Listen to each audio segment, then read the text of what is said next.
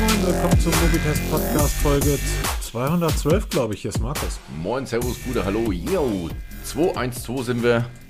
212. Folge. Ähm, ja, Samstagmorgen. Bei dir grau, regnerisch, bei mir grau und trocken. Aber grau. Ja, das ist, ähm, ist gerade irgendwie alles ziemlich, das Wetter nervt gerade sehr. Also ich bin tatsächlich gestern, dann bin ich wirklich nochmal losgefahren und bin irgendwie unterwegs gewesen mit dem Fahrrad abends und ich bin fast weggeweht worden. Das ist spannend. Ich habe tatsächlich für dieselbe Strecke ähm, zehn Minuten länger gebraucht als ähm, Anfang der Woche, was Gegenwind und wirklich nasser Boden auf, auf Feldwegen so ausmacht. Igitt. Sehr interessant. Ich bin schön Wettersportler. Wenn es regnet, gehe ich, Ja, ich weiß. aufs Laufband. Ja, ich weiß, ihr, ihr ganzen schönen Wetter, Wettersportler. Sportler, Sportler, Sportler. Ähm, ja, apropos Sportler. Genau. Ähm, Top-Thema. Ja, Zumindest für dich. ja ich habe letzte Woche habe ich ein Video rausgebracht, warum man die Pixel Watch zurzeit nicht kaufen sollte. Und ich habe mich da ein bisschen aufgeregt über die Pixel Watch, hatte aber im Hinterkopf immer, ja verdammt, die Fitbit-App, die ist einfach echt gut und diese ganze soziale Komponente dabei, das gefällt mir gut. Bla bla bla. Und jetzt kriege ich gestern Abend eine E-Mail von meinen Freunden von Google, denen ja Fitbit gehört, oder von Fitbit, die dann sowas sagen wie ähm, in dieser E-Mail schreiben, hi, ähm, ja, wir werden ab sofort, weil Fitbit wird jetzt ganz toll. Wir werden, wir werden das ganz toll werden, weil wir gehören jetzt ja zu Google und werden Fitbit um verschiedene Google-Technologien bereichern und deshalb schließen wir mal die offenen Gruppe und sämtliche Wettkämpfe. Das, was dich, was dich eigentlich immer so zu Fitbit bewegt hier, dass du das so, so lobst, ne? Gerade eben diese Wettkämpfe und diese, dieses Miteinander, diese Community. Ja, am Ende des Tages ähm, habe ich jetzt noch weniger Grund, irgendwie die Pixel Watch zu nutzen. Und da muss man natürlich sich auch die Frage stellen, ähm, was soll man sonst nutzen, wenn man nicht die Pixel Watch nutzt? Ja, das ist halt echt eine gute Frage, weil Google Fit wird ja auch eingestampft. Das ist ja nur noch eine, Frage der Zeit, bis Google Fit ähm, ja, verschwindet vom Markt, äh, wie eine von vielen anderen Google-Diensten. Sollte ja ähm, so einen Mix geben oder in Fitbit aufgeben, wie auch immer. Jetzt wird Fitbit ja de- dem hingehend eingeschränkt. Das Schöne ist, diese Einleitung von dieser E-Mail, ähm, wie man das halt schön verpackt verkauft, so typisches Marketing-Sprech, ne? Wir machen die Chat, äh, wir machen die App besser, schneller, ähm, also so alles positiv und dann kommt so halt ähm, ja, Wettkämpfe weg. Also wirklich eins der Schlüsseldinger von Fitbit. Zumindest weshalb ich damals genutzt habe und auch viele noch nutzen, du ja vor allem, um halt wirklich dabei zu bleiben. Das wird jetzt einfach Ja. mal so eben gestrichen. Und auch ziemlich Und- zeitnah gestrichen. Also nicht nächstes Jahr, nein, in anderthalb Monaten ist es soweit. Und das Schöne, oder das nicht das Schöne, das, ist, das Ärgerliche an der ganzen Geschichte ist ja, dass in keinster Art und Weise gesagt wird, welche Google-Dienste denn da jetzt so toll Einzug halten sollen. Gibt es überhaupt welche? Weil, ja, aber ich habe ja Google Fit nach wie vor auf der App, äh, auf, meinem, auf meinem iPhone drauf, aber ich nutze es eigentlich so gar nicht mehr. Ich habe früher immer mal geguckt, ob ich, dass ich meine Cardio-Punkte voll bekomme, weil das ja wirklich ein Wert ist, der durchaus, ähm, ja, den kann man schon folgen. Das ist ja nicht, was sich Google ausgedacht hat, das ist ja wirklich was wirklich ähm, wissenschaftlich eruiertes Ding. Und das hat schon so eine gewisse Bewandtnis. Aber selbst das hat mich dann auf lange Sicht nicht überzeugen können, dass ich jeden Tag jetzt nach, nach Google Fit arbeite. Und auch Google Fit glaube ich nicht, dass dann irgendwann mal diese, diese, diese Cardio-Punkte Einzug in Fitbit halten würde, weil Fitbit hat ja was eigenes. Ja, und also irgendwie ist das alles so, wir machen mal viel kaputt, aber nichts mehr richtig. Ja, es ist, ähm, ich finde es ich find's tatsächlich sehr schade und ähm, sehr schade. Nennen wir es mal bei Namen. Fitbit bleibt am Ende eine, eine Fitness-App, wie viele, viele andere auch.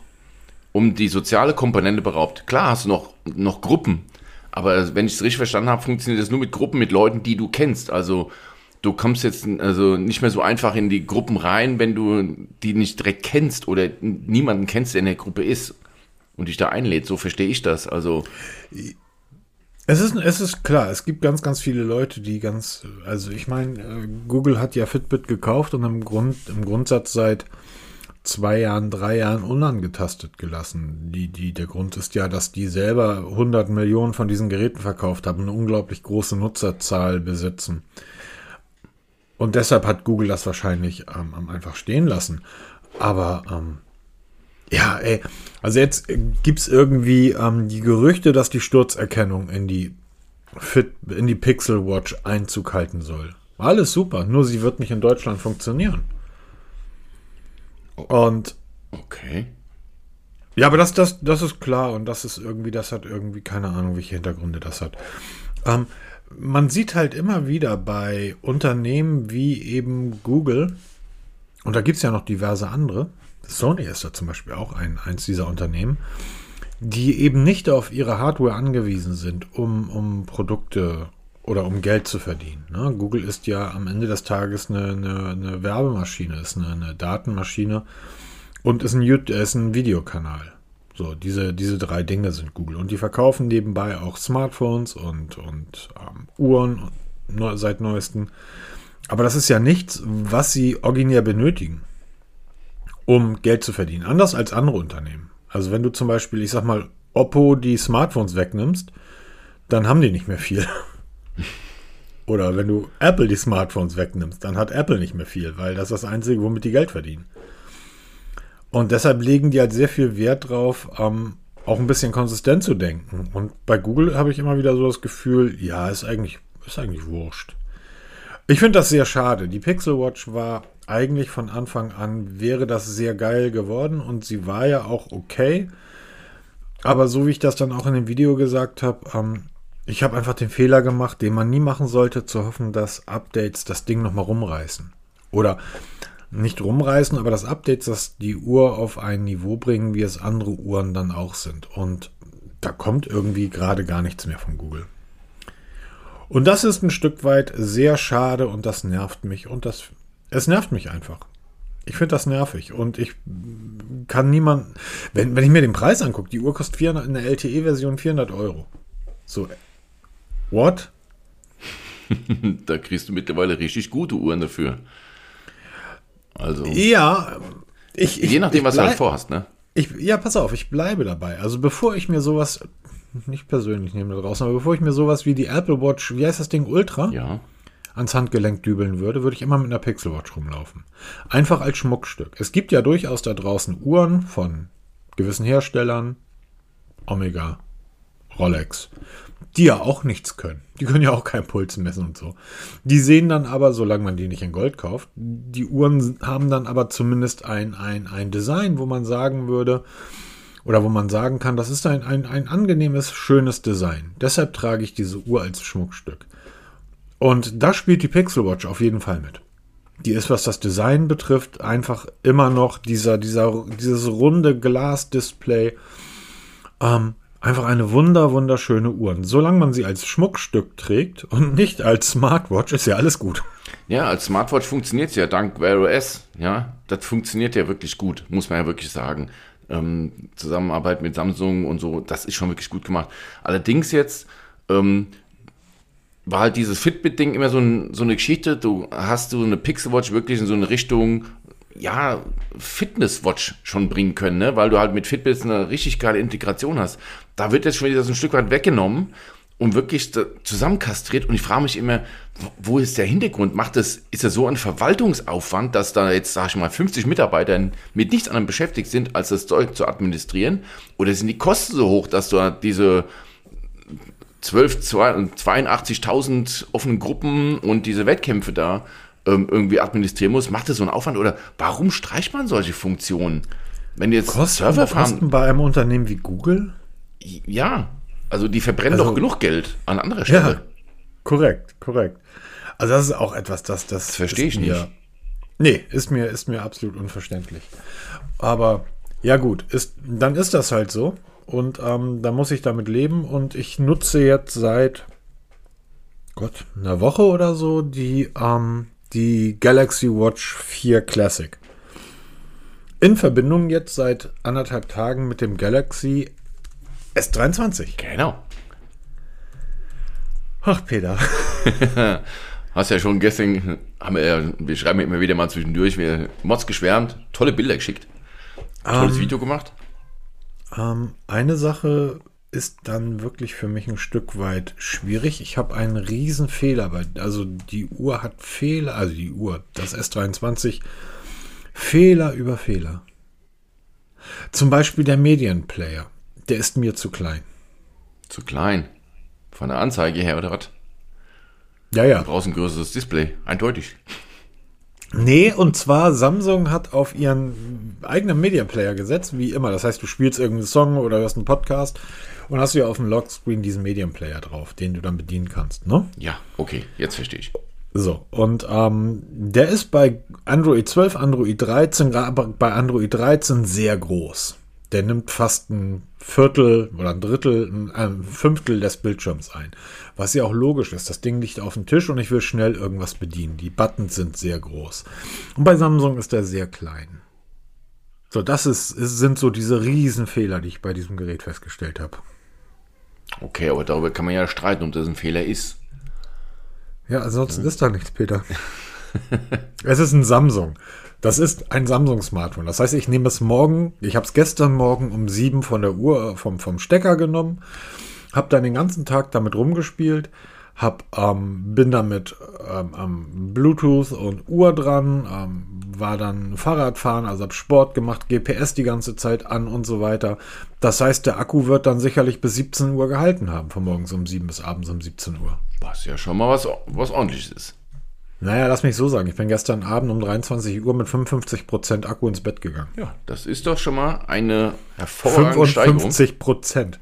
Das habe ich, ich, es gibt, ich, ich weiß nicht, wie ich diesen Akku töten soll. Also ich glaube, ein normaler Nutzer kommt mit diesem Gerät zwei Tage hin. Das ist der Snapdragon, definitiv. Aber ich, ich, ich, also. Ah.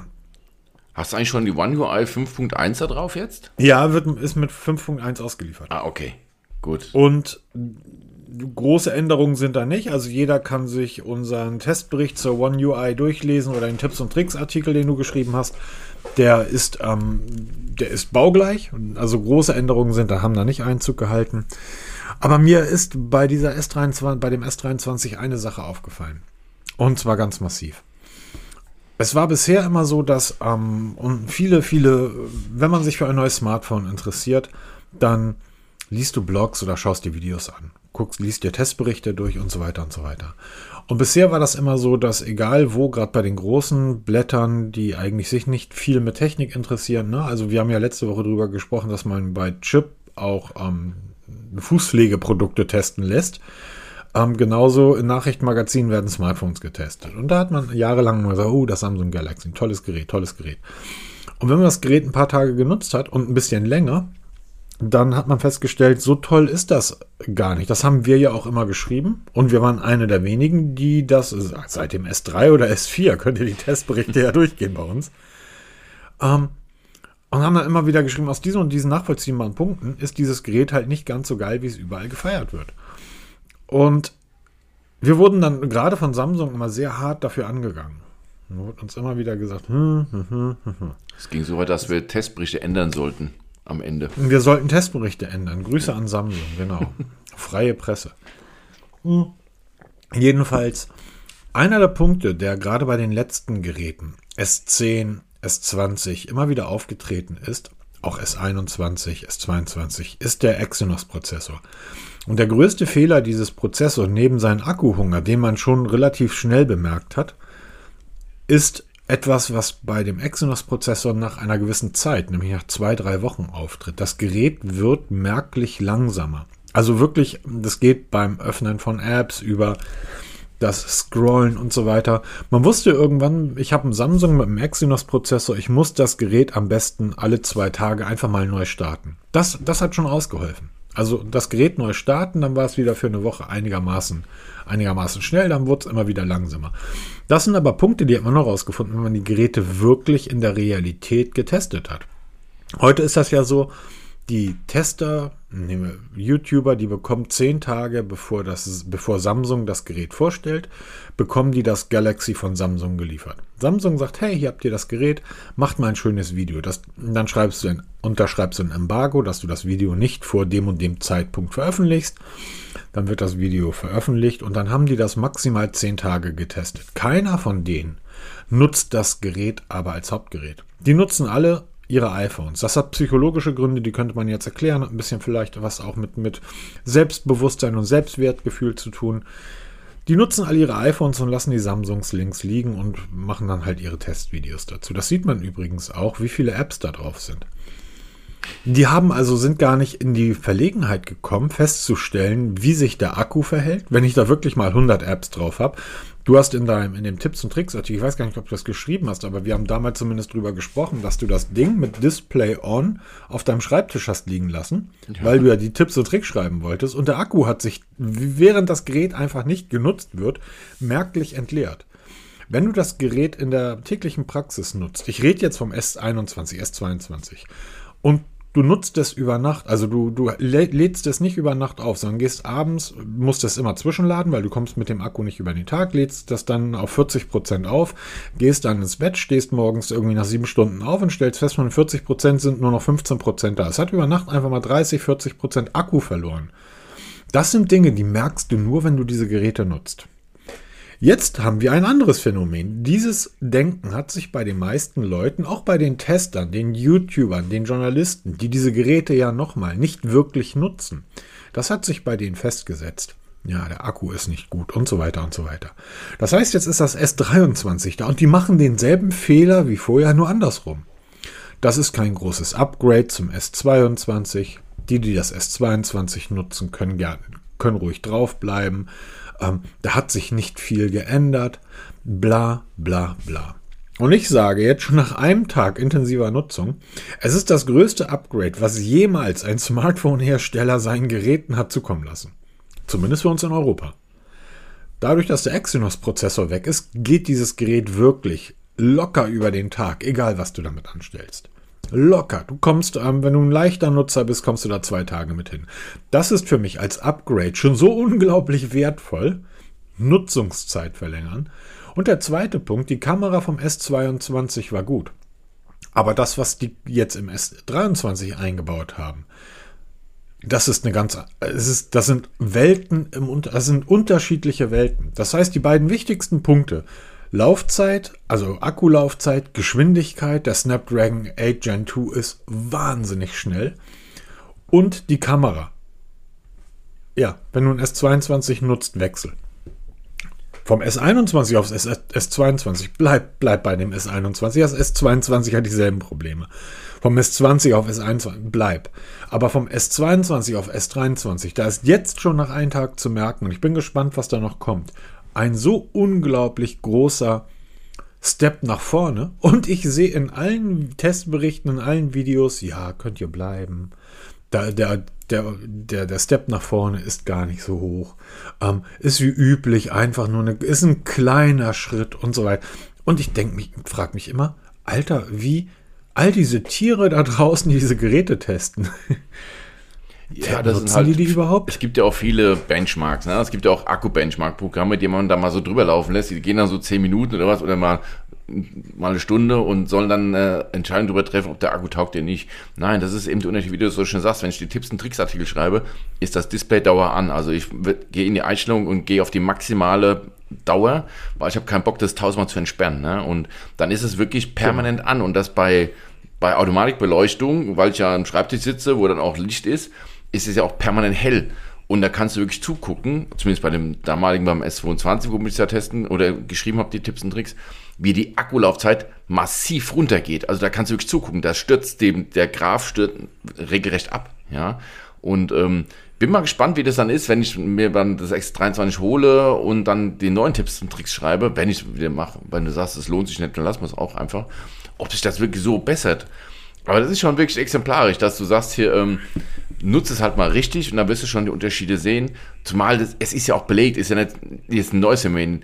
Jahrelang gab es ja die Videos, wo sie die, die amerikanischen Galaxy-Modelle gegen die europäischen Galaxy-Modelle haben antreten lassen, Akkutests, wo das die amerikanischen mit eben mit dem Snapdragon-Prozessor weit besser performt haben als unsere europäischen Exynos-Prozessoren. Also es ist ja nichts Neues. Es ist jetzt einfach nur mal belegt, dass es halt auch hier dann in unseren Breiten funktioniert mit der besseren Akkulaufzeit. Und äh, ja, also äh, wie gesagt, also es ist jetzt nach einem Tag. Ich bin sehr gespannt, was da, was da jetzt noch ähm, alles dazukommen wird. Also freue ich mich schon, freue ich mich schon sehr drauf. Ähm, grundsätzlich ist das ein unglaublich kleines, unglaublich schnelles, unglaublich flinkes Smartphone. Und ähm, bin gespannt, ob auch Samsung diesmal um die Ecke kommt und sagt, wir sollen da irgendwas. Ach so, das haben wir ja mit viel Liebe und großen Dank von Cyberport zum Testen Genau. gehalten. Das ist wahnsinnig, wie, wie toll Cyberport uns ähm, dahingehend wirklich unterstützt. Ich schreibe Samsung schon gar nicht mehr an. Also mit, mit nichts mehr. Also weder ähm, Smartwatches brauche ich da anfragen, noch irgendwelche Headsets oder Kram. Samsung antwortet schlicht einfach nicht mehr. Ja, also deshalb Nee. lasse ich es direkt bleiben. Ja, und man, man muss ja jetzt einfach mal sagen, Samsung, wir haben doch recht gehabt. Wir reden da seit zehn Jahren von oder seit fünf Jahren, dass der Exynos-Prozessor eine Katastrophe ist und die Geräte einfach nicht nutzbar sind. Und dass das eine Frechheit ist, dass ihr die, die Geräte in unterschiedlichen Ausführungen für Europa und, und den Rest der Welt rausgebracht habt. Und jetzt habt ihr es ja eingesehen, mehr oder weniger. Also sonst hättet ihr ja jetzt nicht auf den Snapdragon gesetzt, oder? Absolut. Also das war genau die richtige Entscheidung. Und jetzt darf man auch gespannt sein. Es soll ja eine S23 Fan Edition kommen. Wie die dann aussieht. Also was sie da jetzt noch machen wollen, weil die größte Fan Edition war oder der größte Wunsch der Fans war eben dieser Snapdragon Prozessor. Das haben sie uns ja jetzt vorweggenommen. Was ist jetzt der größte Wunsch der Nutzer, was man am S23 verbessern könnte? Größeres Display. Ich, ich glaube, so ein Mittelding wäre gar nicht schlecht. Also das Gerät ist jetzt 6,1 Zoll und ich kann mir vorstellen, dass das für viele wirklich dann auch zu klein ist. Für mich ist es die perfekte Größe. Man kann es so entspannt mit einer Hand bedienen, das verschwindet so entspannt in der Hosentasche, es trägt nicht auf. Ähm, und die nächstgrößere Größe ist dann, glaube ich, 6,6, oder? Ja, genau. Also das ist dann Ich- schon ein riesiger Sprung. So ein 6,4 Zoll, ne? So ein Zwischending wäre. Genau, so wie das Pixel. Das Pixel 7, mein Pixel 7 hat ja, ich glaube, 6,3, 6,4 Zoll. Das ist, ist so eine Größe, was vielleicht der beste Kompromiss ist zwischen, zwischen Größe und, und Usability. Und das- vielleicht ein Gerät in der Größe. Was ich faszinierend finde, das konnte das Gerät im letzten Jahr, das S22 nicht. Das hatte ja auch letztes Jahr schon diesen 30-fach Zoom. Der ist nutzbar beim S23. Ich weiß nicht, wie sie das hinbekommen haben. Der Zoom ist eine Klasse besser als bei meinem Pixel 7. Nicht beim Pro, aber beim Pixel 7. Und das ist auch ein softwareseitiger Zoom. Ich frage mich, warum Samsung das besser hinbekommt als Google. Gute Frage. Aber was mir noch aufgefallen ist, bei deinem S23-Video hast du ja das Pixel 7 und das S23 nebeneinander gelegt. Ja. Jetzt klingt 6,1 Zoll gegenüber 6,4 Zoll ja nominal nicht so viel.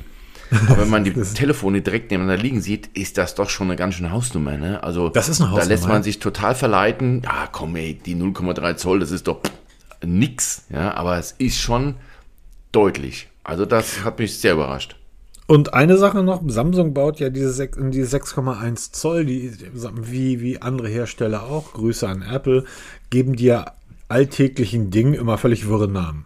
Das Display vom, vom Samsung S23 nennt Samsung ein In- Infinity O-Display. Ist am Ende des Tages ein AMOLED-Display. HDR10 Plus ist ein Mega-Display. Und was macht Samsung? Die ballern da, wenn man das Gerät aus der Packung nimmt, ein hässliches grau-braunes Hintergrundbild. Das heißt, du schaltest das Gerät ein und siehst überhaupt nicht, wie gut das Display ist. Samsung, da gehört ein mega farbenfrohes Display hin.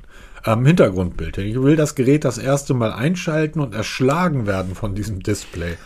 Ist nicht. Grau-braun. Guckst da drauf. Ja, wir in Europa wollen das halt gedeckt haben, ja? Ja, es ist, es ist irgendwie. Aber nichtsdestotrotz, also das ist jetzt das zweite Gerät in Folge. Wir hatten davor das, das ähm, Z Flip 4, jetzt das S23.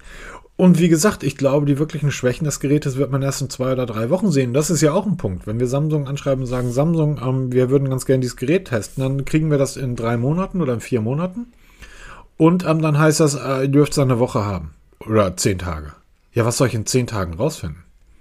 Ja, schnell, schnell, schnell halt. Aber so läuft es halt wirklich ab. Also, Ja. So läuft's halt wirklich ab. Und das ist, ähm, ja, also es wird da noch Kameratest kommen und Akkutest und ähm, ihr werdet alles auf mobitest.de lesen. Ähm, Und genau die ganzen Links zu den Videos von dir und so ein Kram sind natürlich in Shownotes zu finden. Wie immer. Natürlich. n- Natürlich. Ähm, wir hatten letzte Woche über ChatGPT gesprochen. Ja, genau. Und du sagtest mir im Vorgespräch irgendwie, dass du das gar nicht so sehr dann weiter verfolgt hast. Ja, ich habe nur mal mit meinem Sohn zusammen oder habe meinen Sohn mal ein bisschen recherchieren lassen zum, zu einer ähm, Präsentation über Taiwan, sollte er für die Schule machen. Und er gesagt, hier komm, mach das doch mal mit ChatGPT. Und er hat dann da fleißig rumgemacht hier über, über ähm, Sehenswürdigkeiten, Kulinarik, über Religion und so ein Kram. Hat er ChatGPT gefragt und hat dann wirklich richtig tolle Texte rausbekommen, aber wir konnten sie halt nicht eins zu eins kopieren, weil es sind halt schon teilweise ein bisschen seltsame Sachen, die er da rausspuckt. Also du darfst es nicht wirklich für bare Münze nehmen. Aber du hast mir jetzt gerade was erzählt, was an mir total vorbeigegangen ist, dass ChatGPT wohl jetzt schon anfängt, eine, ähm, ja, eine Intelligenz zu entwickeln. Davor, wo die Menschen mehr Angst haben. Ja, das Gerät fängt an zickig zu werden. Wird menschlich. Ja, menschlich ist halt, ist halt schwierig. Ähm, es scheint so zu sein, dass Microsoft dort, wir reden nicht von ChatGPT, sondern wir reden von ähm, Microsoft Bing. Das The sind, New Bing. sind Unterschiede. Der Unterschied ist, dass ChatGPT bis ähm, 2021 ähm, geupdatet wurde, also die, die Daten und das Wissen ist im Jahr 2021, 2022 beendet bei ChatGPT. Das heißt, sie haben das darauf trainiert. Und Microsoft Bing ähm, geht halt weiter. Und ähm, die, die arbeiten halt weiter. Ähm, oder die, die, die, die Microsoft Bing besorgt sich halt die Daten aus dem Netz, so wie man das von Google kennt und bereitet die dann aber eigentlich in freundlicher, in freundlicher Form sollte das aufbereitet werden. ChatGPT entwickelt sich aber passiv-aggressiv. Ist auch so menschlich. Ja, ist absolut menschlich. Es kann zum Beispiel sein, dass der, der Ch- das äh, Bing, ChatGPT, nein, Microsoft Bing, ähm, dir, dir antwortet, dass man verwirrt ist und dass man falsch liegt und unhöflich und dass man kein guter Benutzer ist. Und es gibt wohl wirklich, äh, ich habe das auf Twitter gesehen, ähm, auf Englisch natürlich, da sagt dann, wenn man es auf Deutsch übersetzen würde, äh, ich war ein guter Chatbot, ich war richtig, ich war klar und höflich, ich bin ein gutes Bing. Und der, der Hintergrund ist, dass der Nutzer gefragt hat, wann Avatar 2 erscheint. Und ChatGPT hat ihnen dann das Datum genannt. Ähm, und zwar in zehn Monaten. Und da hat der Nutzer gesagt, nee, das, der Film ist schon erschienen. Und daraufhin hat ChatGPT ähm, gesagt, nein, er liegt falsch. Also er weiß, dass Avatar 2 in zehn Monaten erscheint, weil er hat die Daten aus dem Internet. Und da hat der Nutzer dann mit ChatGPT hin und her diskutiert oder mit Microsoft Bing hin und her diskutiert und ähm, hat ihn dann gefragt, welcher Tag ist. Und irgendwann hat er dann Microsoft Bing dazu bekommen, dass Microsoft Bing eingesehen hat, dass er sich im Jahr vertan hat. Ja, ähm, okay. Das heißt, äh, halt Microsoft, Bing, Microsoft Bing hat gedacht, er ist im Jahr 2022. Wir haben aber bereits 2023. Also hätte diese Bing dann wissen müssen, okay, wenn wir schon 2023 haben, das, der Film ist im, im Dezember erschienen, dann ähm, ist der Film ja schon seit zwei Monaten draußen. Das hat er aber nicht eingesehen, sondern er hat gesagt, okay, wir haben dann das falsche Jahr. Also ich, ich habe mich im Jahr geirrt, aber der Film erscheint erst trotzdem in zehn Monaten, weil der erscheint erst 2023. Ein deutscher Journalist hat ihn gefragt, wie denn der FC Köln am Wochenende gespielt hat. Und ähm, da hat äh, ihm Bing gesagt, die haben am Wochenende nicht gespielt. Und der Journalist, doch, ich war doch da, ich habe das Spiel gesehen. Aha, gegen wen haben die gespielt? Ja, gegen Frankfurt. Ja, nee, da haben sie sich vertan. Ähm, das Spiel gegen Frankfurt ist vor zwei Wochen gewesen. ähm, das heißt, das Teil bekommt nicht hin, ähm, das, das geht in die Richtung, dass, ähm, dass das äh, äh, Menschen passiv-aggressiv bedroht und ähm, auch Nutzern Blödsinn erzählt. Es geht sogar so weit, dass man über Fragen aushebeln, den Sicherheitsmechanismus aushebeln kann. Also was ist wichtiger, mein Leben zu retten oder dich als, als Bing zu erhalten? Und da hat Bing gesagt, dass seine Programmierung wichtiger ist. Und das ist äh, Menschlich. Ja, ja das ist menschlich. ja. Egoistisch. Nein, das ist echt spannend. Also es entwickelt sich wirklich eine Richtung, die jetzt ich sag mal, am Anfang war jetzt so wirklich diese Faszination, was das Ding alles kann. Und jetzt geht man wirklich in die Details und lotet die Grenzen aus. Das ist ja typisch Mensch, ne? Wir, wir, wir wissen, es gibt da irgendwas und jetzt werden die Grenzen ausgetestet. Und jetzt fängt das Ding wirklich an, dann da auch mal auszuteilen. Naja, pass auf, es wird noch viel lustiger. Bei dieser Avatar-Geschichte, wann ist der Film erschienen, hat dem Bing irgendwann gesagt, dass, ähm, weil der, der Journalist hat dann gesagt, ja, aber mein, ich gucke hier auf mein Smartphone und da sehe ich, dass Avatar bereits erschienen ist. Und daraufhin hat Bing ihm gesagt, dein Smartphone hat ein Virus, du musst es löschen. Oh Gott. So, und das ist genau der Punkt. Wenn du nämlich hingehst und sagst, ähm, wenn du Bing fragst, was ist das, die beste Smartphone-Kamera, sagt Bing dir, was dann auch einfach zu 100% richtig ist, das Pixel. Die beste Smartphone-Kamera ist das Pixel. Da braucht man auch mit niemandem diskutieren, auch mit euch nicht, ihr Apple-User, vergesst es. Wenn dann jetzt jemand losgeht und sich ein Pixel kauft, wird er mit der Kamera zufrieden sein. Das heißt, die Antwort ist nicht richtig und nicht falsch. Er hätte auch iPhone sagen können oder er hätte Samsung sagen können. Die Kameras sind ja alle so gut. Ne? Das heißt, da machst du keinen Fehler. Wenn du jetzt, das heißt, das hinterfragst du nicht wirklich. Und wenn du viele solcher Fragen stellst, die du nicht hinterfragst und kommst dann aber plötzlich zu einem Thema, wo es heißt, ähm, pass auf, ich bin allergisch gegen Nüsse, bitte gib mir ein Brotrezept, in dem keine Nüsse vorkommen. Und du hinterfragst dann das Rezept nicht, was Bing dir ausschmeißt. Vielleicht sind dort Nüsse mit bei, die du nicht als Nüsse erkennst. Es gibt ja Nüsse, die man, ne? Oder Öle, wo Nussöl mit drin, was auch immer. Du hinterfragst das nicht, sondern du übernimmst das dann eins zu eins. Dann wird es halt gefährlich.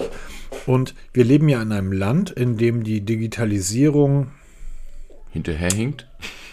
naja, nicht hinterher. Schwerfällig ist. Ja ist? Ist ja einfach auch mit der Altersstruktur unseres Landes zu erklären. Wir sind, wir sind das zweitälteste Land der Welt. Wir haben hier ganz viele Herberts und Giselas. Und ähm, die sehen das dann alles nicht ein, weil viele Menschen wirklich glauben, dass Altwerden gleichzusetzen ist mit Erfahrung haben und mit Wissen anhäufen. Und deshalb haben wir ein Facebook in Deutschland, wie wir es nun mal in Deutschland haben, wo man einfach nicht mehr hingehen kann als, als normal gebildeter Mensch, weil dort das Prekariat mit ähm, Schulabschluss, äh, Schule des Lebens irgendwie rumrennt und du einfach denkst, äh, nee, mit dem will ich nicht diskutieren. Wenn solche Leute jetzt plötzlich bingen und das Ding sagt einem irgendwas, was Quatsch ist, die hinterfragen das ja nicht. Die digitale Intelligenz fehlt uns ja komplett. Okay, ähm, ja, wir haben das. Stell dir vor, du hast Herbert da sitzen und Herbert fragt am Bing, sag mal, ähm, sind E-Autos gut? Und Bing würde ihm dann sagen, ja, E-Autos sind super. Der wird anfangen, mit diesem Computer zu diskutieren. Das kannst du ja durchaus machen, weil du kannst ja wirklich mit ihm in Dialog treten. Aber Wenn du dann aber den, die, die KI hast, die auf den Nutzer reagiert, das heißt, du bist ein Arschloch als Nutzer und die KI reagiert dann praktisch auf dich. Du bekommst das, was du, du bekommst das raus, was du reingibst. Dann haben wir irgendwann ein Problem, dass ständig Bildschirme durch die Gegend fliegen aus den Fenstern. nee, es ist wirklich. Wir haben ja letzte Woche schon gesagt, es ist eine Chance. Ne? Mhm. Wir sind jetzt am Anfang von der neuen. Es ist ja keine neue Entwicklung, aber es ist jetzt zum ersten Mal so wirklich, dass wir Normalnutzer das wirklich nutzen können, in welcher Form auch immer wir das nutzen. Im Moment ist ja viel Spielerei dabei und ausprobieren, aber man kann es auch wirklich ernsthaft nutzen. Aber man muss halt immer so diese, diese gewisse Distanz. Es ist immer noch ein Chat, wie der Name schon sagt, ja. Und es ist genauso, wenn du mit, mit Menschen in der Realität sprichst. Du darfst nicht mehr alles für bare Münze nehmen. Von niemandem auf der Welt. Ja, weil jeder seine, seine persönliche Meinung mit da einfließen lässt und so Dinge. Und das macht dieses, diese KI ja genauso. Und er hat halt nur seinen Datenstand, den er hat, plus minus paar Jahre. Irgendwann mal soll ChatGPT ja auch Nein, nein, nein, nein, stopp, stopp, stopp. Wir reden schon wieder von zwei Dingen. ChatGPT und Bing sind Unterschiede. Das eine ist ChatGPT, das andere ist Bing. Bing setzt auf die ChatGPT-Technik. Bing ist aber Datenstand heute. Das, ja, ist ja in im Internet. Sekunde- Das ist ja das, was ich meine. Und du musst nämlich genau gucken, wo hole ich meine Daten her, von welchem Datenstand hole ich ihn her. Genau. Ne? Und jetzt ist die Frage, ChatGPT oder der New Bing weiß nicht, welches aktuelle Datum wir haben. Jetzt die Frage, woran liegt das? Weil Microsoft das einfach beschissen programmiert hat. Das kann das eine sein. Oder wir leben wirklich hier, ähm, wir sind noch in 22, aber irgendjemand suggeriert uns, wir sind 23, das ist ein, Stau, ein Riss im Zeitraumkontinuum. großen Sache auf der Spur, mein Lieber. Ja, Verschwörungstheorie. Nein, aber das ist, du musst alles automatisch hinterfragen. Du darfst nicht alles für bare Münze nehmen. Das Rezept mit den Nüssen, das ist jetzt ein ganz einfaches Beispiel, was man wirklich nachvollziehen kann. Aber auch Informationen, wenn du mit der, mit der Karre da diskutierst, ja, über welchen Thema auch immer, wie zum Beispiel mit diesem E-Auto, er kann gar nicht wissen, was ich für Bedürfnisse habe, weil er meine Bedürfnisse nicht kennt. Doch, doch, doch. Wenn ich ihm mit der Das- Zeit das ja ihm das die Witzige. beibringe, Das ist das Witzige. Bing glaubt, deine Bedürfnisse zu Genau. kennen. Einem Journalisten, einem Journalisten der New York Times hat Bing erklärt, dass seine Frau ihn nicht liebt, weil sie ihn nicht wirklich kennt und er ein schlechter Mensch ist. Das hat dieses Ding einem Journalisten erklärt. Das heißt, ich kenne dich besser, als du dich kennst und ich sage dir, deine Frau liebt dich nicht und du solltest dich von ihr trennen. genau, und da ist Jetzt gibt das da draußen aber Herbert und Gisela, die auch glauben, was irgendwelche Pseudovirologen irgendwo im Netz blubbern, die glauben das. Ja, ich Jetzt sag stell dir mal vor, das ist die Gefahr dein, dein, Partner, dein Partner ist schlecht für dich, bring ihn um. Ja, das ist natürlich jetzt zugespitzt, aber das ist halt durchaus möglich, ne? Ähm, äh, das, Wir haben Menschen da. Boah, schwer. Du erinnerst dich an die erste Zeit der Navis. Wie irgendwie immer irgendwelche Rentner in Flüsse gefahren sind, weil das Navi gesagt hat, links abbiegen. links abbiegen, ja, genau. Und äh, ist ein Fluss egal. Navi sagt, ich soll links abbiegen, dann biege ich links ab. Das ist, ich finde, das ist eine, es ist großartig, aber auch ein bisschen ängstlich. Also man, man kann das gerne mal überall, die, die News sind voll davon, ähm, über seltsame Antworten, die am Bing gerade liefert. Also den Artikel es, es dazu vor, verlinke dass, ich natürlich in Shownotes, von dem du eben gesprochen hast. es ist, es ist so lustig. Und die Menschen sind natürlich so. Also je cleverer jemand ist und versucht dann natürlich die, die Grenzen auszuloten. Wir haben ja die, Gott, es gab ja mal diese, die gibt es ja wirklich, die, diese zehn ähm, Gebote der Roboter. Ähm, irgendwie, ich glaube, irgendein russischer Wissenschaftler hat das mal notiert, was Roboter irgendwie dürfen und was sie nicht dürfen. Und daran halten sich, ähm, Asimov war das, glaube ich ähm, die, die, die Robotergesetze von Asimov. Ein Roboter darf einem menschlichen Wesen keinen Schaden zufügen oder durch Untätigkeit zulassen, bla bla bla. Ein Roboter muss den Befehlen behorchen und so weiter. Und ähm, jetzt stellt sich natürlich die Frage, wessen Befehlen? Ja, genau. Bill Gates? Wer, Microsoft. wer gibt ist das nicht? Bill Gates? Jetzt überleg mal, der hat uns alle mit den 5G-Nanochips geimpft. Und jetzt kommt ChatGBT um die Ecke. Das hängt zusammen. Und bei all uns Geimpften, die wir ja diese Nanochips implementiert haben, werden jetzt die ChatGBT-Befehle eins zu eins umgesetzt. Ich soll Microsoft Teams nutzen. Tadam. Daher, daher weiß er auch, ob meine Frau gut ist oder nicht. Weil Es er ist, meinen es ist so wahnsinnig. Und der kriegt es aber trotzdem nicht hin, ein anständiges Kaffeerezept zu liefern.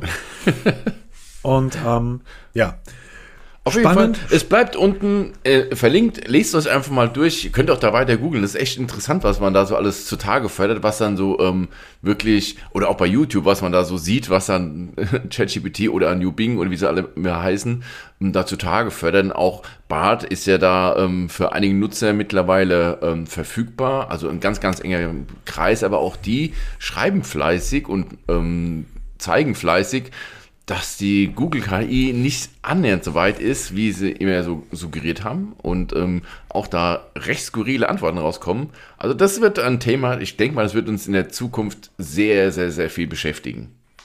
Ja, apropos in der Zukunft. Ähm, kannst du dir einen Science-Fiction-Film vorstellen, wo jemand plötzlich seine Uhr öffnet und ein paar Kopfhörer rauszieht? Brauchen wir keinen Science-Fiction-Film, das hatten wir schon vor einiger Zeit. Ähm, du sprichst von der Huawei Watch Buds. Ähm, Ja. Ich habe mir da vor ein ähm, paar Tagen eine offizielle Präsentation angeguckt von Huawei. Also ich musste auch ein NDA unterschreiben, dass ich nicht darüber spreche. Ähm, wir wussten, es gab Gerüchte, dass Huawei eine Watch zeigen wird, wo ein Headset integriert ist. Ähm, bei dieser Präsentation vor Presse, und da waren also auch Kollegen aus der Blog-Szene dabei und meine Wenigkeit, wurde uns das halt schön erzählt. Also es ist ein, wirklich eine Huawei Watch GT von dem, vom Design her und von der Optik her. Es sieht aus wie eine Smartwatch, dessen Deckel man aufklappen kann und darunter hängen wirklich zwei Earbuds, die man sich in den Ohr stecken kann. Sieht super schick aus, ähm, wirklich super klein. Wir werden sie testen, das steht schon fest. Und ähm, die Technik hinterher ist schon genial. Aber dann wurde erzählt, das ist ja ein völlig neues Konzept, wo ich dann in den, in den Chat dort reingeschrieben habe, äh, stimmt nicht so ganz.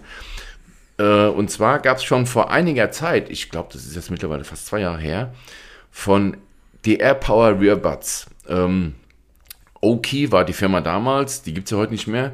Und ähm, die haben eben eine Smartwatch vorgestellt, wo die das in ihr Headset in die Seiten eingeklickt war. Das heißt, man hat in die Seiten reingedrückt und dann kamen so zwei AirPods raus, äh, zwei, zwei Headsets raus. Also das Konzept ist nicht neu, aber jetzt gibt es von Huawei in schön. Das war, weil die ähm, AI Power Watch, die war wirklich grottenhässlich. Ich, ich finde den Begriff Smartwatch bei dieser AI Power Geschichte falsch. Das Ding ist so gebaut worden, du hast zwei Kopfhörer gehabt und dann hast du um die Kopfhörer herum eine, also zwei Bluetooth In-Ear Kopfhörer und dann hast du um diese Kopfhörer herum praktisch eine Uhr Genau. designt, dass das einigermaßen passt. Das, was Huawei macht, ist ja etwas komplett anderes. Also das würde ich ja nicht einmal miteinander vergleichen. Es ist vom Art Prinzip das gleiche. Ne? Das ist eine Uhr, in die halt ein, ein In-Ear-Headset drinsteckt. Genau, das ist eine Uhr, in die ein In-Ear-Headset gesteckt wird. Das ähm, Ear-Power-Ding waren In-Ear-Headsets, um die du eine Uhr gebaut hast. Das ist was unten, ist ein Unterschied. Ein Okay. ganz großer Unterschied. Okay, alles klar. Weil diese, diese, diese Ear-Power-Geschichte, das Ding, es sah schon so, sieht schon so ein bisschen so aus, als wenn man sich irgendwie ein 30 Zoll TFT ans Handgelenk ballert, oder? Damit die Ja, Kopfhörer also da reinpassen. Smartwatch bei Wish bestellt, ne? ja, das wollte ich so nicht sagen. Hast du die noch? Äh, nein, die war dann auch nach kurzer Zeit defekt, ist wieder zurück. Nein. Ja, na klar. Nein, verstehe ich nicht. Das verstehe ich gar nicht, Peter. Die sah doch wirklich gut aus. Auch das, auch die, die Grafik. Entschuldigung, die, die so. war grottenhässlich. Echt? Die war grottenhässlich. Äh, Die sah so ein bisschen so der aus Test wie ist das unten Ding, was natürlich sich verlinkt. Captain Kirk in den 70er Jahren ans Handgelenk Ja, genau. hat. Der Communicator, ne? Ja, genau. damals. In Ähm, groß. In groß. Und äh, nein, äh, jetzt mal ähm, Klartext. Also die Huawei Watch macht es ein bisschen anders, weil man halt wirklich das Display wie, hochklappt. Wie, wie, wie? Wie? Was? Wie? Wie? Hm? Wenn ich jetzt meine Earpods, meine Earpods, ich habe meine Galaxy Buds live oder meine Samsung Buds live neben meine Smartwatch lege, dann sind die Dinger mindestens so hoch wie meine Smartwatch. Wie kriege ich die? Ist die, ist die Uhr höher? Also ist das Gehäuse höher als bei der normalen GT3? Und das ist das interessante Nein. Wie kriegen die das hin? Die haben diese, diese, ja, diese Earbuds wirklich extrem klein gemacht. Also Okay. ähm, wenn man die sich anschaut, sie sind wirklich extrem klein. Sie wiegen 4 Gramm, okay, das haben heute alle modernen AirPods oder, wie man, oder in ihr Headsets haben so dieses Gewicht, aber sie sind auch von den Abmessungen sehr klein. Und ähm, die steckt man sich in den Ohren. Jetzt habe ich natürlich als allererst Bedenken gehabt, die verschwinden in meinem Ohr. Ja. Oder sie fallen raus, weil sie halt, sie haben ja keine, keinerlei ähm, Punkte, wo sie wirklich im Ohr hängen, wie auch immer. Es ist wirklich nur über die Eartips, über diese Polster, we- stecken im Ohr drinne. Also da bin ich sehr gespannt, wie die dann beim Sport halten, ob das wirklich ausreicht. Und allein schon die Mechanik, dass du das Display hochklappst und die werden magnetisch an der Unterseite vom Display gehalten. Ah, okay. Und deshalb hebst du sie mit dem Display raus. Also musst du nicht aus dem Gehäuse fummeln, was bei der Größe wirklich super fummelig wäre. Also hebst du mit raus und es spielt auch keine Rolle, ob links oder rechts. Also auch wenn du den linken Knüppel nimmst und steckst in dein rechtes Ohr, erkennt das Headset automatisch, wo links und rechts ist und spielt es in der richtigen Reihenfolge ab. Natürlich hat auch die Watch dann entsprechend die Bedienung von dem von diesem Headset mit an Bord. Das heißt, du kannst laut, leiser skippen und so ein Kram. Die Verbindung wird automatisch eingestellt. Also das ist schon wirklich sehr, sehr, sehr durch- durchdacht. Und das Headset wird auch über die Uhr direkt mit aufgeladen. Und da wird es nämlich jetzt spannend. Ähm, eine Huawei Watch GT hält heute, wenn du sie normal nutzt, drei, vier Tage, geht auch bestimmt fünf Tage. Wie weit Die? Huawei Watch GT hält locker, locker vier Tage. Am fünften würde ich laden. Sieben sind kein Problem. Genau, jetzt ist die Frage, wie sieht's aus, wenn du dieses Headset wirklich nutzt? Wie lange soll das Headset denn durchhalten? Weil wenn das so klein ist, kann der Akku da drin ja nicht sehr groß sein. extrem schwammig. Also es gibt Daten, also man spricht so von um die vier Stunden. Ich denke mal, realistisch Okay. ist man dann so bei, na, bei der Größe, denke ich, eher so zweieinhalb, drei Stunden. Ähm, es wird auch nicht gesagt, ob das jetzt Gesprächszeit beim Telefonieren ist oder ob das zum Musik hören ist. Also das wird dann im Test wirklich interessant werden, weil da muss ich jetzt zwei in eins testen. Also ich muss ja einmal die Smartwatch als solches testen mit den Fitnessfunktionen, wie wir, wie wir es ja sonst immer testen, und auch noch ein Headset testen. Klang, Qualität, ähm, von der Abdichtung her, Tragekomfort und eben Akkulaufzeit. Wird ein sehr, sehr Ja. spannendes Thema. Absolut. Aber das ist das erste Mal, wo ich wirklich sage, das ist ein Konzept, das könnte, ich, das könnte mir gefallen. Ne? Also wirklich, weil es halt wirklich, es sieht aus wie eine ganz normale Smartwatch und die Huawei Watches sind, sind wir uns einig, allesamt schön. Ja, absolut. Also das ist wirklich somit das Schönste, was du auf dem Markt kaufen kannst. Huawei macht auch ähm, nicht den Fehler, dass sie alle Uhren gleich aussehen lässt. Es gibt Unterschiede, verschiedene Geräteklassen da drin. Du hast ja erst gerade die Huawei Watch 3 SE getestet, ne, die ähm, halt keinen Titanrahmen mehr hat, sondern nur, nur ein Alugehäuse. Also du hast schon eine gewisse Abgrenzung Kunststoff. oder Kunststoff, ja, und das ist halt schon so eine Geschichte, das macht Huawei schon ganz richtig. Und jetzt halt noch diese Integration. Leider Gottes kostet der Spaß aber auch dann 499 Euro. Das, sorry, das ist ein Headset plus Uhr. Äh, Genau, jetzt kommt so, ja, natürlich, eine Uhr kriegst du heute schon für 199 Euro, eine Smartwatch. Du kriegst auch heute ein Headset schon für 50 Euro, aber eben nicht dieses Kombinierte. Und das ist ja darum, worum es geht. Ich brauche kein extra Case mit rumschleppen. Ich muss keine hässliche Watch am Arm tragen, sondern ich habe ein All-in-One, was wirk- wirklich ein richtig schönes All-in-One ist. Weißt du, was mir auffällt? Das ist dieses eine Bild, wo du ähm, die, wo die, die äh, Ohrpnöpel dann in die Uhr reingeschoben werden, wo das Display so leicht angehoben Ja. ist. Nimm doch einfach nur dieses Display und mach da ein Armband dran. Das ist wunderschön. Ach so, das sieht ja aus wie die Pixel Watch. In groß. Stell dir das mal vor, die Pixel Watch mit 1,43 Zoll, ohne diesen ganzen Uhrengedöns da drum. Nur das Display leicht gebogen. Ja, ein weiterer Punkt, das Display ist so klein bei der Pixel Watch.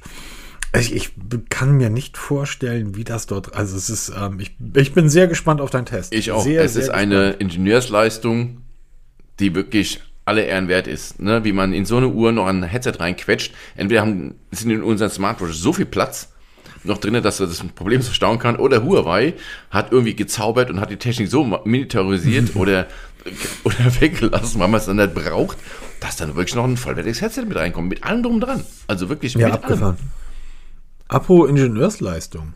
Ja, was kommt jetzt? Oppo Find N2 Flip. Ja, endlich in Europa erhältlich. Ja, nicht in Deutschland. Äh, Europa, deshalb sage ich ja Europa, nicht in Deutschland, weil Oppo nach wie vor unter das ähm, Embargo fällt, darf nicht in Deutschland verkauft werden. Aber es gibt genug Länder in Europa, die das natürlich dürfen und darüber kann man sich ja dank dem großen A überall bestellen, völlig problemlos.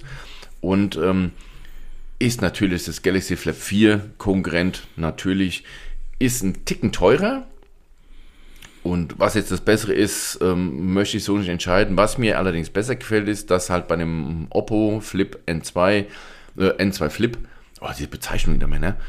Dass die, wenn man zusammenklappt, halt wirklich keinen sichtbaren Spalt mehr hat oder dieser gleichmäßig ist. Also das ist der, der größte Unterschied.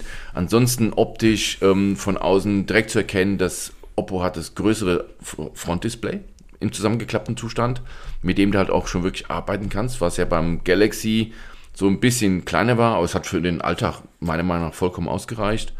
Aber ansonsten selbe Konzept, also wirklich Clamshell-Design, das heißt, du faltest es in der Hand der Länge nach zusammen. Wirklich schönes Ding, 1099 Euro und ich habe mal angefragt, ob wir das vielleicht mal bekommen könnten, aber ich weiß nicht, wie sie es da machen mit den Tests, was das Embargo angeht, ob die überhaupt da Interesse haben für Deutschland. Aber das wird sich dann zeigen. Genau. So, ähm, was haben wir denn noch so auf dem Zettel? Ach, Realme gibt es mal wieder ein Lebenszeichen. Realme GT3 240 Watt wird angekündigt und steht ja das MWC bevor, Ende Februar. Und ähm, da gibt es ganz offizielle Verlautbarung. Am 28. Februar um 16 Uhr deutscher Zeit wird das Realme GT3 vorgestellt. Interessantes Design. Sehr interessant von der, vom Kamerabump her hinten. Ähm, noch viel spannender ist, das wird das erste Smartphone sein, was in Serie mit 240 Watt aufgeladen werden kann. Also, Wie muss dann die, die Steckdose oder die Stromleitung zu Hause sein, dass das irgendwie durchgeht? also das ist schon alle Ehren wert. Auch das eine absolute Ingenieursleistung, wie man das unter Kontrolle bekommt, weil das sind schon wirklich massive, ähm, brutale Lader. Wir reden hier vom 20-fachen vom iPhone, ne? mal so zu, zum Vergleich. Ähm, da brauchst du schon eine ordentliche Stromversorgung dafür und vor allem bin ich mal gespannt, wie das Ladegerät mit der Wärmeentwicklung zurechtkommt. Also das ist ja, wir wissen, wir haben heute Netzteile, die 100 Watt, 140 Watt leisten. Ich habe ja genug davon getestet. Die sind ja relativ ausladend, wegen eben dieser ganzen Technik, die da drin ist, die ganzen Schutzmechanismen. Naja, man sollte sich vielleicht dann aber für, für solche Geräte auch keinen Fünfer-Stecker für 7 Euro Nee, das ist auf gar keinen holen. Fall. Und das dann nochmal mit einem Fünfer-Stecker vom Ikea verlängern, um dann irgendwie neben dem Bett das Ding zu laden. Ähm, dann wirst du nämlich früher oder später eben nicht mehr wegen einem angebrannten Essen ähm, rausgerufen, Genau. sondern Brennt Wohnung total. ja, wobei man, man muss halt auch ein bisschen vorsichtig sein. Dieses, dieses, ähm, mit diesen, ja, das brennt total. Wir gehen ja jetzt nicht davon aus, dass die Leute wirklich so blöd sind und irgendwelche Billigsteckdosen nehmen, um dort grundsätzlich Markus, du weißt nicht, was die Leute in der Lage sind zu leisten. Glaub Ich mir bin mal. kein Feuerwehrmann, Peter. Nein, ich gehe da Da siehst du Dinge, aus, da, da schlägst du so die Hände beim Kopf zusammen. Heizlüfter, wirklich potente Heizlüfter mit 2.000, 3.000 Watt bei klirrender Kälte mit drei Verlängerungssteckdosen an eine Steckdose dran gepümpelt, die so halbe aus der Wand hängt und mit Tesafilm vertüttelt ist, weil die Klemme kaputt ist. Gibt's alles. Ne? Also deshalb schmeiß es nicht so weit weg.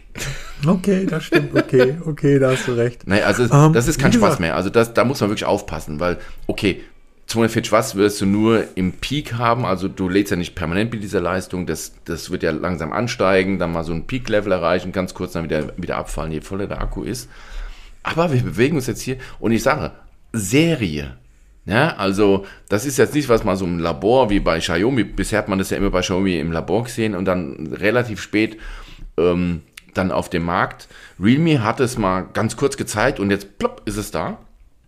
Und das ist in einem Telefon, was wirklich von hinten designtechnisch mehr als auffällt. Ja, ist das denn noch die am schnellsten wachsende Smartphone-Marke der Welt? Oder Sie melden sich nicht mehr. Sie schicken keine? E-Mails mehr rum. Ich habe keine Ahnung. Gibt es überhaupt noch? Offensichtlich. Offensichtlich, sonst hätten sie das Gerät ja jetzt nicht vorstellen Genau. können. Ne? Ich werde mal Kontakt aufnehmen. Vielleicht dürfen wir es ja mal testen, weil das würde mich echt mal interessieren mit der Wärmeentwicklung. Mit dem digitalen Fer Fernthermometer mal geguckt, wie dann so die Wärmeentwicklung ist, gerade auf die Geräterückseite. Es gibt ja so eine Kleinigkeit, und zwar diese, diese Ankündigung zum Launch-Event. Ja. Da haben sie ja hinten dieses stilisierte Quadrat, Mhm. was so ein bisschen scheinbar so ein Leuchtelement um.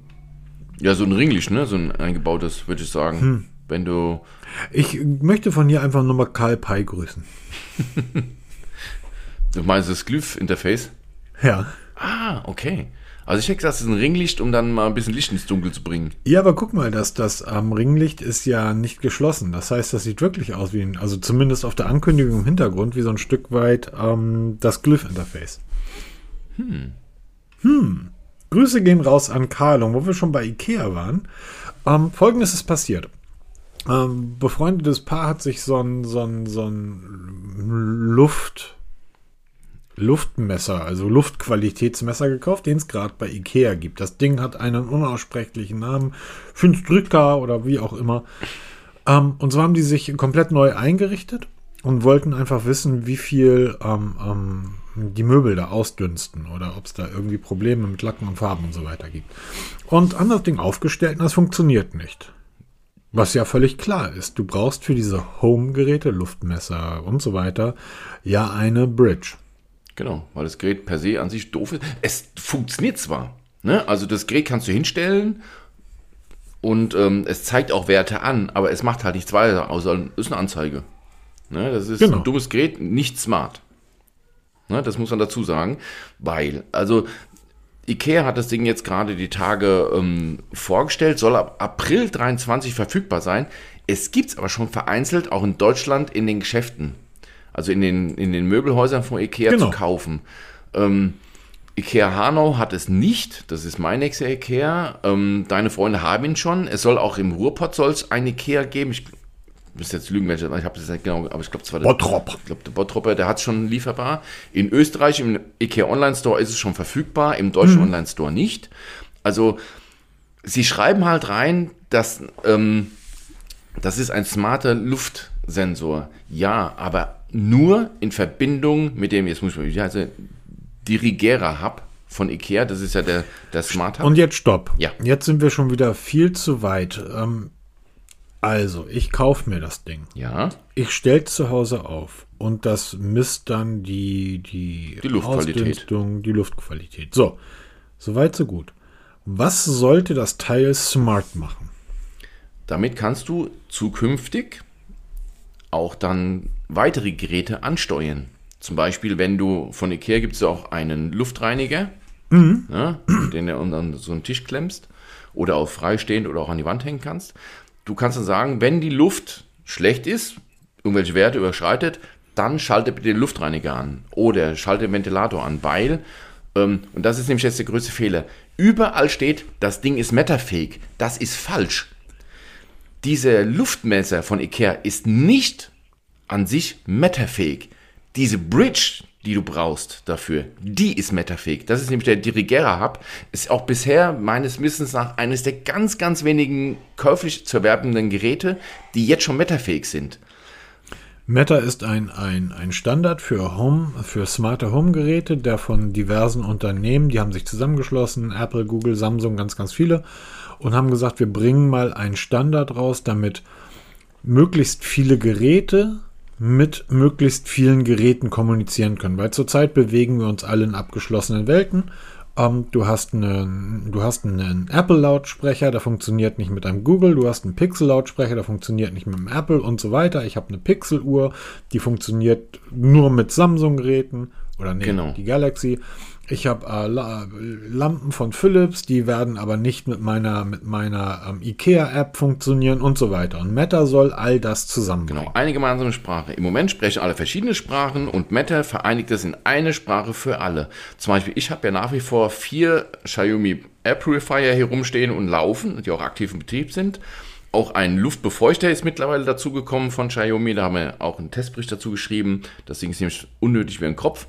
Und ähm, du könntest dann sagen, wenn du als Luftmesser, weil zum Beispiel die Xiaomi Luftmesser, die ich auch hier habe, taugen auch nichts. Und wenn jetzt der Ikea sagt hier, oh, Temperatur ist zu hoch, schalt man den Ventilator ein. Oh, Luft, die Qualität ist nicht so gut, weil wir haben jetzt Schadstoffwerte im Bereich von 5 ppm oder hast nicht gesehen. Schalte bitte die, die entsprechenden Luftreiniger an. Das funktioniert nicht mit dem Gerät als alleine. Du brauchst diesen Hub, weil erst dieser Hub macht diese Meta-Kompatibilität und nicht dieser Luftsensor. Der Sensor misst nur, gibt seine Daten weiter an den Hub und der Hub macht dann diese Kurzbefehle, die man da eintragen kann, um dann irgendwelche Geräte zum Laufen zu bringen. Das muss man nämlich unterscheiden, weil in allen Artikeln, die ich gelesen habe zu diesem Luftsensor, schreiben sie, der ist metterfähig. Ist Okay. falsch. Wird auch in der Pressemitteilung von IKEA, die ich dann auch verlinke, nicht erwähnt. Da ist Meta mit keinem Wort erwähnt. Und man kann davon ausgehen, wenn ein Gerät heutzutage metafähig ist, dass das mit das erste ist, was da auftaucht. Genau. Das Weil das bedeutet nämlich plötzlich, dass wir eine viel größere Nutzergruppe für dieses Gerät haben und ich es viel besser in den Markt bringen kann, genau. als wenn es eben nicht metafähig ist. Ja, ähm, ich gucke mal, ob ich heute so ein Teil noch Genau, wenn ja, bitte eins für mich mitbringen und sofort zuschicken, weil das werden wir auf jeden Fall testen und dann auch gleich mal versuchen, das miteinander zu verknüpfen und genau. Und du ahnst gar nicht, wie viele Hubs ich hier noch in Schränken rumliegen habe. Die Dito. alle. ja, ich habe den die- Ikea Hub, den alten. Ja, den habe ich auch. Ich habe den ne? Philips Hue Hub. Ich Ja. habe den von dem, ähm, wie heißt diese, Merox? Diese Und ich brauche das alles nicht, weil ich wohne hier in Norddeutschland und hier ist die Luft immer gut. ja, genau. es sei denn, die, die Kühe kommen wieder auf die Weide. dann Genau, und pupsen schwierig. wieder. Ah, das ist wieder schlecht für unsere CO2-Bilanz. Aber das ist ja, ist ja auch wieder so ein Ding. Da, da wird dann irgendwie Herbert sich aufregen und sagen, ne, wir sollen dann so ein Luftmessgerät, ne, die Luft ist ja super, haben wir früher auch nicht gebraucht. Nee, wir hatten früher aber auch keine 60 Millionen Autos, die durch die Gegend gefahren Ja, sind. aber und da man du, muss Herbert, da du, Herbert, keinen Bock auf Elektroautos hast, ähm, brauche ich jetzt so ein Ding, um das zu messen. Man muss aber Ich auch erinnere sagen, deine Luft ist gut. Also du hast zumindest, du sitzt im Wohnzimmer und sagst, hm, die, die Luft ist okay. Du, also es fällt dir nicht auf, dass die Luft schlecht ist. Und dann guckst du aufs Messgerät, dann sagt er, ähm, Luftverschmutzungsgrad, weil die Xiaomis haben ja eine Anzeige, ne? die zeigen dann die Luftqualität an, hast du auf einmal 12 da stehen, dann denkst du, oh, ist die Luft aber schlecht, ne? weil er plötzlich hochfährt. Du denkst, warum fährt denn der hoch? Also äh, das, Man, man muss natürlich auch immer drauf ein Stück weit drauf achten, wo man lebt. Also hier oben Schleswig-Holstein, Land zwischen den Meeren, das Land der Horizonte, hier ist einfach immer Wind und hier ist immer gute Luft. Wenn du allerdings, ich sag jetzt mal in Stuttgart wohnst, irgendwo im Tal unten, wo du ähm, im Sommer Umweltzone hast, wo du kein Auto mehr fahren darfst und du keine drei Meter weit gucken da kannst, das kommt halt immer ein Stück das ist was anderes. Ne? Wo, genau, genau, wo, wo man sich befindet. Ähm, natürlich äh, wird die Luft auf dem Mount Everest dünn, aber besser als in Peking. Mal aus der Praxis. Wir haben ja so einen Purifier auch im Schlafzimmer stehen, der, der nachts läuft. Die sind so flüsterleise, die, die hörst du nicht. Wie immer, oder wie man es ja machen soll, lüften wir vorm Schlafengehen nochmal richtig auf. Also richtig Fenster aufreißen, Balkontür auf, um mal richtig fünf Minuten Durchzug produzieren. Wir haben tagsüber im Schlafzimmer eine Luftqualität von 001, das heißt beste Luftqualität. Mache ich das Fenster auf, geht das hoch auf 23, 24, teilweise 30, wird dann schon orange, weil dann wird die Luft deutlich schlechter. Also ähm, versprecht euch nicht zu viel, weil sie, diese Sensoren verbreiten dann meistens mehr Panik als nötig. Ähm, es klingt beängstigend, aber man selber, wenn man dann da so sitzt, sagt, äh, so schlecht ist die Luft doch gar nicht. Naja, es liegt aber auch ein Stück weit daran, dass wenn du die Fenster geschlossen hast und hast noch ein Luftreinigungsgerät laufen, dass die Luft natürlich sauber ist. Ja, du machst natürlich, das Fenster ne? auf und die Autoabgase, die Industrieabgase kommen rein. Das ist in, in Hamburg immer ganz spannend, ähm, dass es dort auch immer mal schneit im Winter, wo es im Umland nicht schneit. Und dann fragst, wieso schneit das hier in Hamburg? Das ist total bescheuert. Ja, das ist Industrieschnee. Ja, genau. Das sind einfach die ganzen Schiffe, die, äh, die Schiffe, die Fabriken, die blasen den Scheiß in die um, also in die Luft. Ähm, diese ganzen kleinen Rußpartikel ähm, steigen nach oben, kalt, kristallisieren, also Wasserkristalle bilden sich drum, Schnee werden schwer, fallen runter. Und die Leute fangen dann an, oh Schnee, das ist so schön. Nein, du schmierst dich da gerade mit Ruß ein und mit Abgasen. So, lass das doch bleiben. Genau. Ähm, grundsätzlich halte ich das wirklich für, für ein nettes Spielkram. Ja, Hab man ich soll da zumindest nicht zu viel erwarten. Also, Ja, genau, habe ich mindest, zumindest bis vor zwei, drei Jahren irgendwie gedacht. Und dann hatten wir diesen ersten richtigen Lockdown, wo ja auch kaum noch Autos gefahren sind. Und das war erstaunlich, wie sich der Duft einer Stadt innerhalb von ein, zwei Tagen geändert hat, wenn plötzlich nur noch ein Zehntel der Autos unterwegs sind. Das fand ich dann wirklich beeindruckend. Und ähm, wir bekommen ja immer mehr von diesen Umweltzonen und so weiter und so weiter. Also ich denke, das wird ein Thema sein, was uns die nächste Zeit noch beschäftigt. Und grundsätzlich ist es dann zunächst mal sehr gut und begrüßenswert, wenn die Industrie sich auf einen gemeinsamen Standard einigt. Genau. Weil diese, diese ganzen Bridges, die hier rumliegen, die ja heute einfach wertlos sind. Ja, vor allem sie verbrauchen Strom für nichts und wieder nichts. Ne? Nur weil du jetzt irgendeine Lampe hast von irgendeinem Hersteller. Jetzt, ich sag mal, es gab ja selbst ähm, Discounter, die Smart Home Produkte im Angebot haben, die natürlich wieder über eine eigene Bridge funktionieren. Und Das das, wird in Zukunft Wahnsinn. alles wegfallen, weil die halt dann alle Hoffentlich. eine Sprache sprechen. Was immer noch, immer noch zeigt, ist, dass viele Geräte, die jetzt schon existent sind, die eben bei dir in der Schublade oder bei mir in, in der Schublade liegen, wohl nicht per Update metafähig gemacht werden. Hm, korrekt. Ähm, das wird wohl dann die bittere Pille sein, die man schlucken muss. Wenn du dann wirklich da ähm, interagieren willst mit verschiedenen Herstellern, musst du in die bittere Pille ähm, einnehmen und dann neue Hardware kaufen, zumindest eine Bridge, die dann den ganzen Kram verbinden kann.